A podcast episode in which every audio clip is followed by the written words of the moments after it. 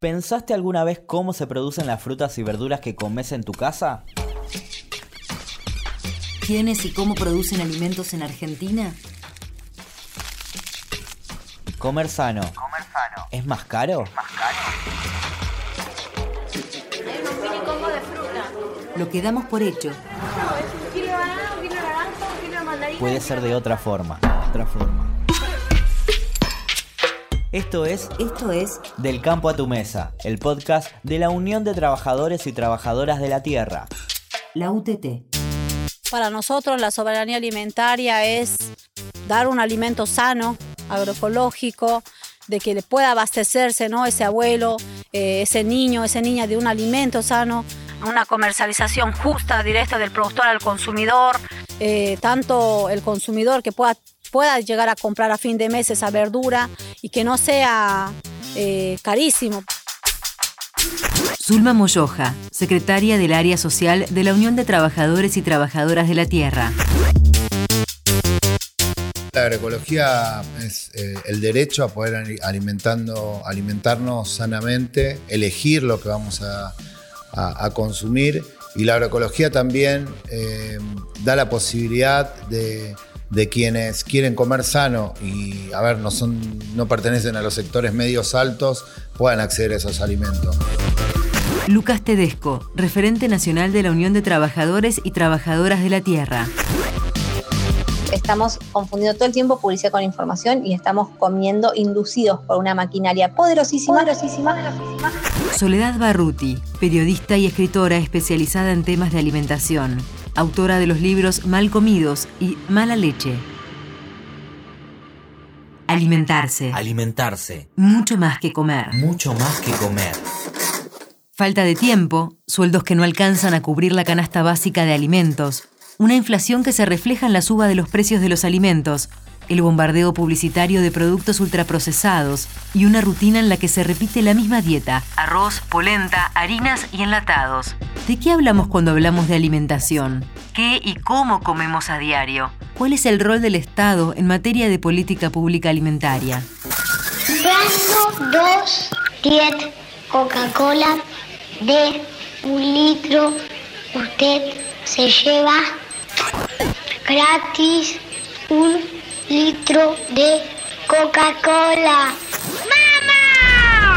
Sí, ahora comprando dos Diet Coca-Cola de un litro, usted se lleva gratis un litro de Coca-Cola. ¡Qué buen día para cantar nuestra nueva canción! ¡Qué momento! ¡Qué momento! ¡Qué, sabor!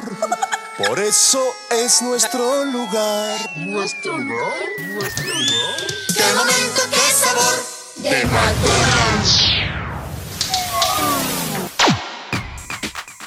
Las grandes empresas multinacionales imponen obviamente un modelo de producción que tiene que ver también con la extranjerización de la economía que vivimos día a día.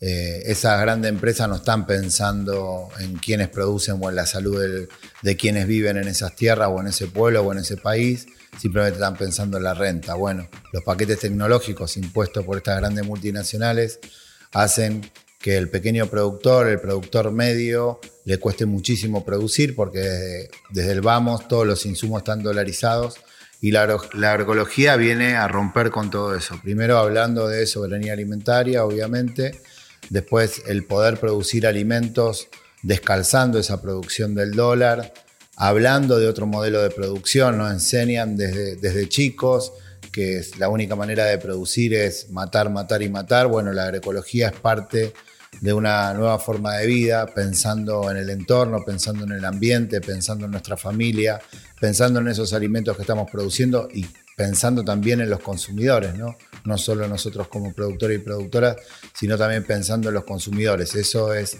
la idea de un pueblo pensando en, derechos, la idea de un pueblo organizado, la idea de poder eh, construir esta soberanía alimentaria.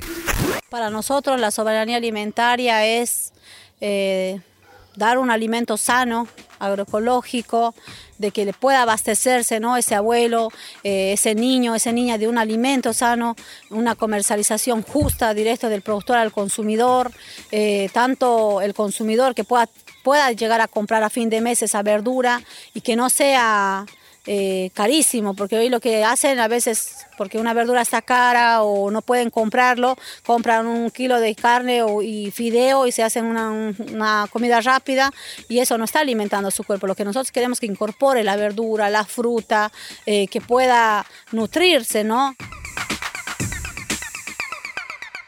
Los sectores más golpeados por la pandemia y las medidas de aislamientos fueron los trabajadores y trabajadoras de la economía informal, los barrios más empobrecidos, que escuchaban una y otra vez el consejo sanitario de lavarse las manos, pero no tenían agua o no era potable. Quienes si no salían a trabajar no podían comer. Pandemia, comedores y barrios populares. Quienes se hicieron cargo, una vez más, de alimentar al pueblo. Queremos que, se alimenten, ¿no? Eh, tanto que en los comedores que viene un montón de gente, muchos niños, muchos abuelos. Eh, hay una necesidad y ante eso nosotros trabajamos con la red de comedores como organización, llevando ¿no? una verdura fresca, que puedan tener cosas que antes no había, no existía eso. Eh, ni siquiera se sabía hablar de la verdura que existía, los productores, quién produce, de dónde viene, de dónde proviene. Eh, no existía. Hoy en día sí existe. ¿Quiénes somos nosotros? Salimos a hacer verdurazos, a donar. De hecho, en pandemia también nosotros hemos donado la verdura, hemos llevado a la Villa 31, a Villa Celina. Eh, estábamos eh, preocupados también nosotros porque Imagínate que nosotros somos el campo que alimenta, eh, tenemos por lo menos verdura y ante la necesidad en el, barrio no existe eso y queríamos nosotros que llegue ese alimento, juntamos un montón de donaciones de nuestros compañeros verduras, llevamos a los comedores, se donó y era una alegría que nos recibían en todos lados y ante el hambre estábamos nosotros llevando esa verdura y era una alegría ver que puedan cocinar con ese alimento sano. Tal como cuenta Zulma, durante el aislamiento producto de la pandemia de coronavirus, los movimientos sociales cumplieron un rol esencial en aquellos territorios que más necesitaron respaldo, organización y abastecimiento. Junto a diferentes organizaciones, la UTT llevó adelante la red de comedores por una alimentación soberana para hacer llegar a los barrios más empobrecidos alimento sano. Iniciada la, la pandemia, nosotros creíamos que teníamos la responsabilidad, aparte más allá de la responsabilidad, es algo que como organización eh, solidaria, como organización que cree en un país para todos y todas, decidimos, bueno, en esta situación donde el alimento iba a ser eh, obviamente escaso o que quienes eh, producían dentro de la economía popular, haciendo changas, vendiendo en el tren, en el subte, se quedaban sin la posibilidad de laburar, sabíamos que iba a haber necesidad de distribución de alimentos. Bueno, ahí nos organizamos, convocamos a organizaciones sociales, clubes de fútbol, sindicatos, organizaciones barriales, merenderos, eh, comedores, copas de leche, a construir un espacio transversal donde nos una, obviamente, eh, el objetivo de que el, alimento llegue a los barrios. A partir de ahí, más de 200 organizaciones eh, sociales nos unificamos con este criterio, pensando nada, cómo llevar esos esos bolsones de verdura agroecológica y empezar a también a dar la discusión adentro del barrio. Eh, nosotros como organización campesina, junto con las organizaciones barriales, dar la discusión. ¿Por qué viven hacinados los compañeros en los barrios? ¿no? ¿Por qué eh, se alimentan de la manera que se alimentan? ¿Por qué no tienen acceso a todos los alimentos? ¿Por qué elegimos lo que podemos cuando, digo, desde quien desde el Estado debería promover la alimentación sana, bueno, justamente a los sectores más vulnerables, eh, nada, la dieta es de lo que ya sabemos todos, ¿no? Harina, polenta, arroz y enlatados. Bueno, eso tiene que ver también con una concepción de un modelo de país, de un modelo de producción y el de los accesos, el acceso al alimento.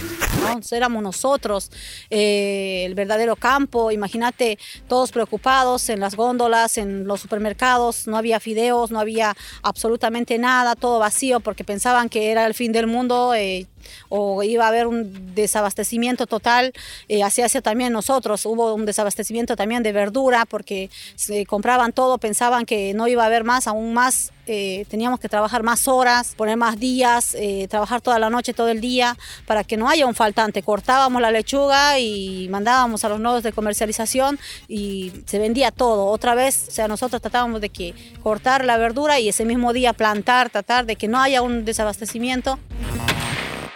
También nos alegra mucho poder llevar eh, esa verdura eh, que producimos con tanto esfuerzo, ¿no? En el sol, en la lluvia, en el frío, con nuestras familias, eh, de llevar a ese comedor popular, de llevar a los barrios más pobres que realmente necesitaban. y ante eso, en vez que el Estado esté dando la respuesta a, a ellos, lamentablemente no lo hizo. Nosotros, ante esa necesidad, estábamos peleando, luchando, viendo la logística del camión, cómo llegar y nada, era una alegría el recibimiento de muchos compañeros eh, que nos recibían, nos ayudaban a bajar el cajón, muy agradecidos.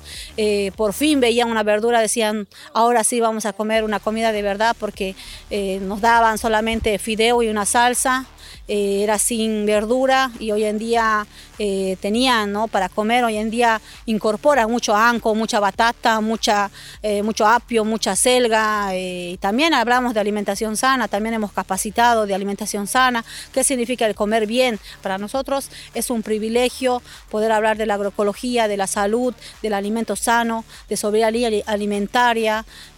para nosotros es un privilegio y nada, de llegar a todos y todas nos puso muy alegres y muy contentos y también a través de eso hemos eh, abierto nosotros eh, más de cinco comedores eh, acá en zona también de La Plata. En el momento en donde casi todo el mundo se cerraba, las organizaciones sociales que tienen una función obviamente muy importante en los barrios, parando la olla y eso no paraba, ¿no?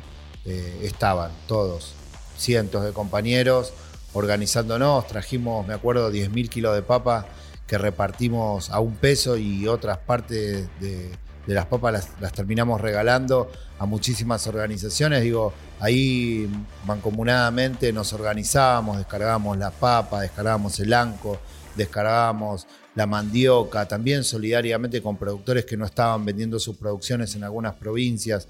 Bueno, todo ese trabajo de estrategia, de coordinación, de logística, de abastecimiento, se hizo con compañeros y compañeros que no tenían ni idea de eso pero bueno, nada, el amor al pueblo, la construcción solidaria, eh, con objetivos claros, el poder construir esta herramienta solidaria, pero también de participación y discusión política como es la red, eh, nada, siempre es una emoción. Que todo esto fuera posible fue sin dudas gracias a la organización y con un objetivo claro, alimentar al pueblo con productos sanos. Para potenciar estas acciones, el Estado podría contar con un instrumento clave, garantizar el acceso a la tierra para favorecer no solo a las familias campesinas, sino también a quienes consumen, para que puedan hacerlo de manera sana y a precios justos.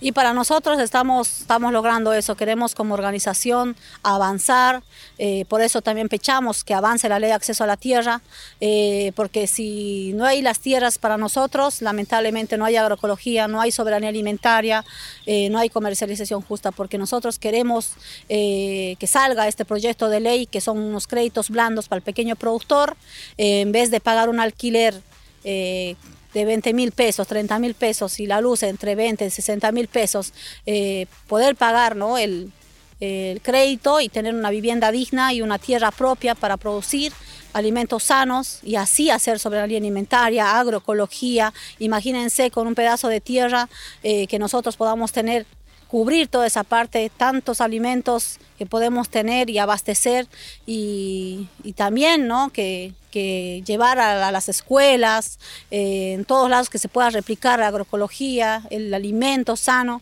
para nosotros eh, es una alegría.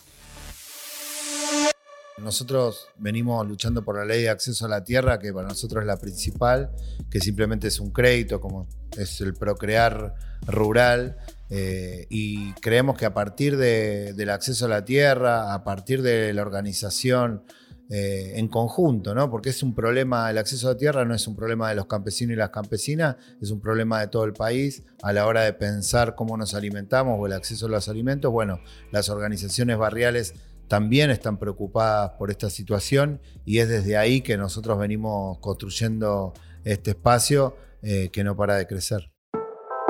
Alimentación sana, segura, y soberana. soberana. Las políticas públicas están hace muchísimo tiempo destinadas a sostener los negocios que se generan alrededor de la alimentación o del mal llamado sistema alimentario. Desde hace años, Soledad Barruti investiga la industria de los alimentos. En su recorrido pudo analizar cómo las corporaciones inciden cotidianamente en lo que comemos. Tenemos que empezar a pensar que no es un sistema alimentario, un sistema que produce commodities a costa de la salud de los pueblos, de los suelos, del aire, de la biodiversidad. Eh, y estos planes se van concentrando cada vez más y se van haciendo cada vez más poderosos porque generaron una dependencia de ellos. O sea, el, Estado tiene una dependencia con el agronegocio y con los privados que hace que les, eh, les detone un conflicto de interés enorme, porque del otro lado está la población que no tiene acceso a alimentos sanos, que no tiene acceso tampoco a una calidad de vida em, que, que, sea sana. Eh, el campo se volvió un espacio tóxico, un espacio violento, un espacio de matanza. Espacio de matanza. Y no debería ser así y no sería así si no estuviera eh, si no hubiera esta dependencia que existe tan concreta, tan, tan, eh, terrible con el agronegocio. El agronegocio termina alimentando planes sociales muchas veces, termina, o sea, no, más allá de los negocios de exportación, ¿no? Luego, ¿qué, ¿qué se hace con ese dinero? Bueno, es sostener una aparente tranquilidad alrededor de un estado de las cosas que cada vez está más deteriorado. Además de no ser un sistema alimentario, la industria se caracteriza por estar concentrada en muy pocas manos que dominan el mercado y no encuentran mayores limitaciones por parte del Estado.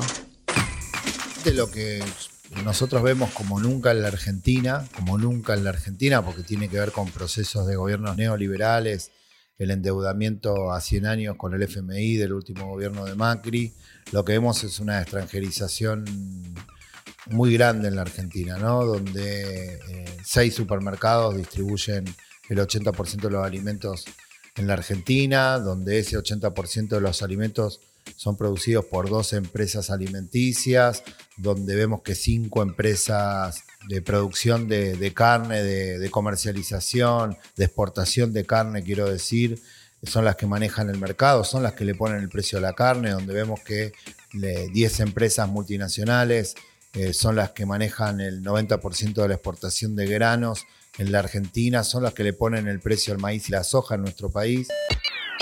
Claro, pero digo, vergüenza es robar, vergüenza no es llevarse verdura de un verdurazo que la están repartiendo gratuitamente, ¿no? Va. Totalmente, sí, esto A ver acá, señora. A ver, señora. ¿Puedo preguntarle qué se está llevando? Lechuga. Lechuga, bueno, dos bolsas. ¿Somos enteros de que estaban repartiendo? No sé, me avisaron. Me avisaron. ¿Cuánto, digo, cuesta llegar a fin de mes? ¿Esto ayuda un poco ahora para la mesa de fin de año? Sí, claro, ahora sí, ayuda bastante.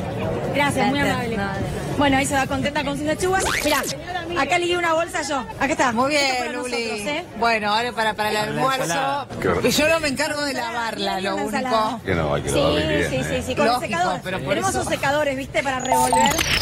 Y en Argentina, la Unión de Trabajadores de la Tierra realiza un verdurazo con acampe frente al Congreso Nacional durante cuatro días con el fin de ofrecer precios justos de los alimentos a los consumidores y reclamar por la ley de acceso a la tierra. La actividad de los pequeños y medianos productores comenzó en el día de hoy distribuyendo verduras gratuitas para la población. Visibilizar en sí las problemáticas que tenemos en el sector y que la gente pueda conocerlos y ver de qué manera también se puede apoyar desde la ciudad y el campo para poder tener alimentos sanos y a, precios justos. Por eso a la hora de poder producir carne, pollo, huevo, en base a alimentos balanceados es, casi imposible porque pagamos lo mismo que puede pagar un norteamericano productor, casi el mismo precio. Bueno, esas, esas situaciones hacen que nosotros estemos viviendo una economía totalmente extranjerizada, donde vemos que un gobierno eh, se sigue sentando con, este sector concentrado del campo, que es el gran sector de las multinacionales, los pools de siembra, que es el sector que hace dos años estaba discutiendo si podía fumigar por arriba de una escuela rural con los chicos en clase, ¿no? Es un sector que no está pensando en la vida, es un sector que está pensando solamente en la renta, no representa el campo para nada y bueno, es parte de ese sector concentrado. Cuando vemos que el presidente se sienta con esos sectores o se sienta con las, las grandes empresas alimenticias multinacionales como Arcor, Molinos, digo con sedes en Argentina, para tratar de construir una canasta básica, accesible para, para la población, la verdad que nos indigna, tanto ese campo concentrado que hace lobby en la política como un presidente tratando de construir una alternativa para el pueblo. Creemos que la alternativa es de la mano de quienes producimos el alimento en Argentina, los chacareros, los, pequeños y medianos productores en nuestro país, las cooperativas que producen alimentos, es por ahí que tenemos que construir la alternativa, no justamente con esos poderes concentrados que además obviamente ni siquiera están pensando en la democracia para nuestro país, viven hablando y definiendo una Argentina casi semi-feudal y cuando hablan obviamente de república están hablando de una república donde casi tendríamos que volver a la esclavitud.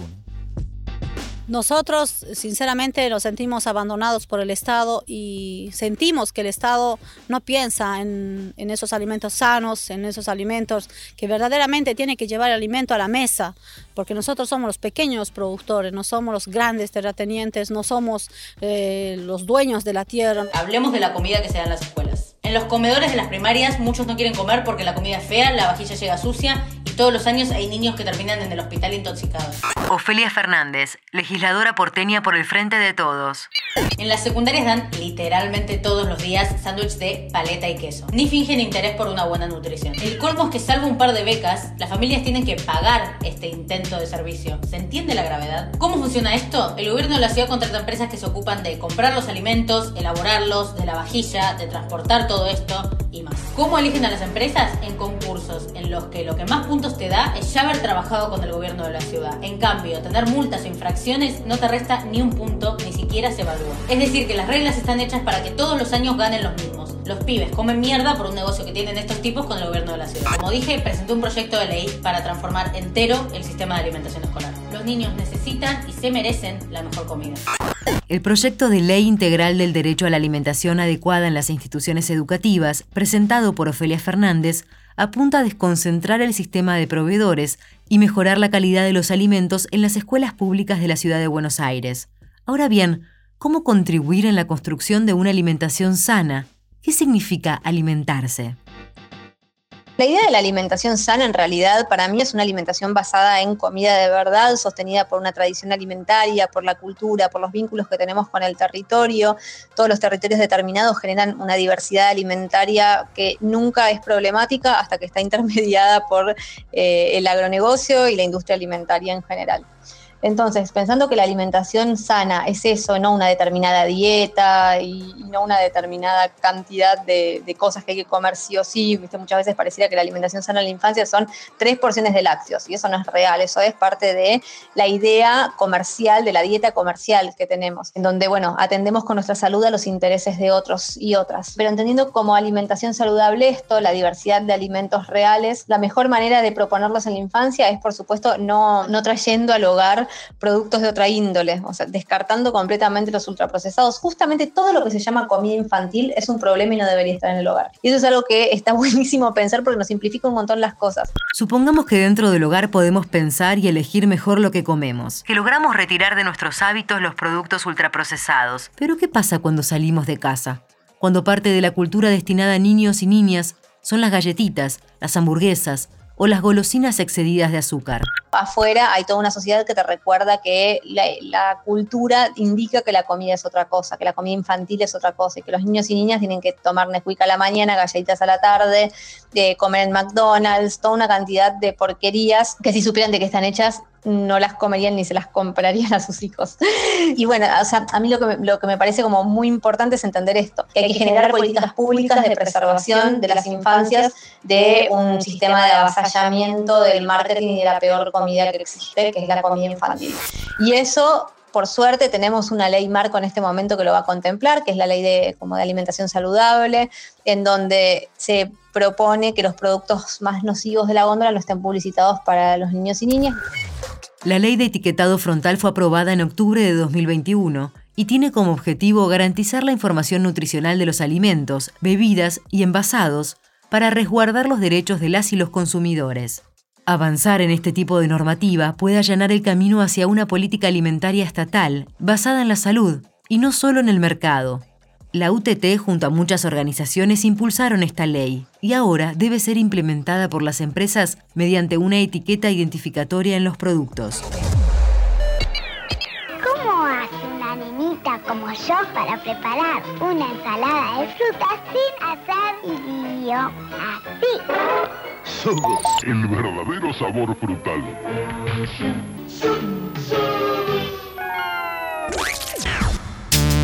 El marketing está directamente relacionado con lo que comemos. O sea, una y otra vez se dice la población no tiene educación alimentaria y eso es mentira. La población tiene una educación alimentaria permanente, sostenida e inclaudicable por parte de las empresas, que van educando a través de la publicidad, que hay empresas que tienen todo su capital invertido en decirnos mentiras, inducirnos deseos y que eso está bien.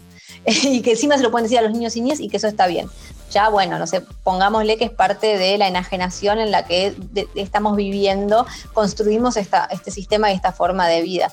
Ahora, en la medida en la que lo, pensamos para la infancia, es terrible y eso hay que poderlo desarmar, hay que poderlo como poner en cuestión y hay que decidir en algún momento que eso no pueda estar más, que eso no pueda suceder más, porque nosotros estamos confundiendo todo el tiempo publicidad con información y estamos comiendo inducidos por una maquinaria poderosísima y em, obviamente de los gobiernos de acompañar a quienes producen comida de verdad, que no son nunca estas empresas y no lo van a hacer nunca, porque no hay nada dentro del sistema de producción de la industria alimentaria que esté dado para que esas empresas den de comer alguna vez comida de verdad. La alimentación es un evento humano, no es un evento corporativo, entonces hay que sacar a la alimentación, hay que liberarla de ese secuestro que viene teniendo ya cada vez más, eh, que, que tiene unos cuantos años, no tantos, unos 50, pero cada vez tiene más violencia.